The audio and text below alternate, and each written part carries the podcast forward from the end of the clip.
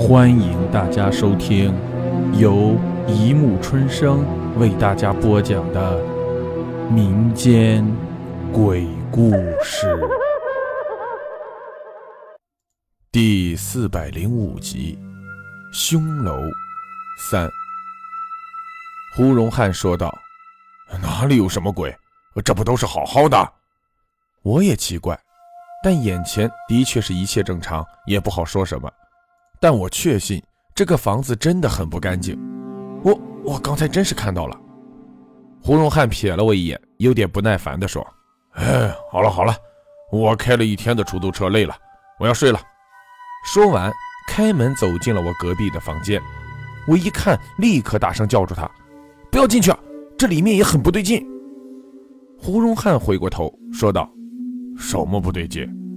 我立刻告诉他昨天晚上这间屋子里的那个恐怖声音的事情，他才听了几句就打断我：“哎，你这个人怎么这么啰嗦？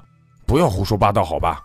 早知道是和你这样的人租，哼，我才不签合同呢。”说完走进那间房门，砰的一声把门关上了。我好心讨了个没趣，心情实在很不好，但转念一想，觉得也不能怪他。如果换成我，可能也是这样的反应。这个时候已经九点十四分了，不知道那个声音今晚会不会出来。我已经开始担心胡荣汉的安危了。回到自己的房间，刚才那一幕又在脑子里浮现出来，我身体不由打了个冷战。想到要在这种房间睡觉，实在心慌。虽然还有两个房间空着。但谁知道那里面是不是会有更加恐怖的东西呢？我只好硬着头皮住下去了。过了不久，我就听到隔壁胡荣汉出来到卫生间刷牙。等他回到自己房间，没一会儿就传来打呼噜的声音。看来他是睡着了，丝毫不知道自己身处险境。时间一分一秒的过去，我的心也越来越掉紧。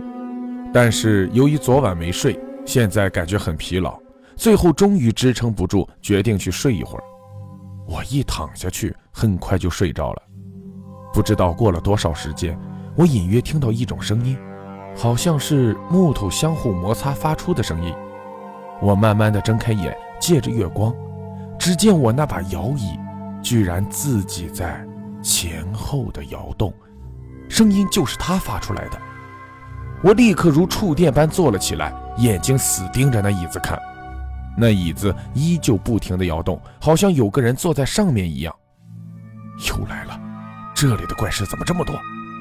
我才想到这里，忽然只听到一声冷笑，这声音近在咫尺，我不由毛骨悚然，说道：“是谁？”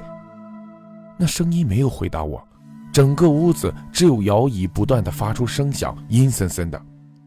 我摸索着想去把电灯打开，就在我要触及开关的那一刹那间，我突然感觉到呼吸困难，脖子就好像被什么勒住了一样。事实是，我脖子上什么都没有，可是我明显的感觉到我的气管被慢慢的收紧。我想叫出声，但根本喊不出。我满面通红，舌头已经吐出。突然，我脑海中出现了那个女鬼上吊的情形，也是舌头吐出。难道是那个鬼魂要害我，而且用的还是他自己死的方法？想到这里，我更加的惊恐，双手不断的乱舞，想抓住什么。我要抓什么？我自己也不知道，只能说是求生的本能的反应。就在我垂死挣扎的时候，忽然听到隔壁的房门打开，胡荣汉从房间里走了出来。我知道这是我唯一能获救的机会。拼尽我所有的力气，一脚踢翻我的衣橱，发出了很大的声音。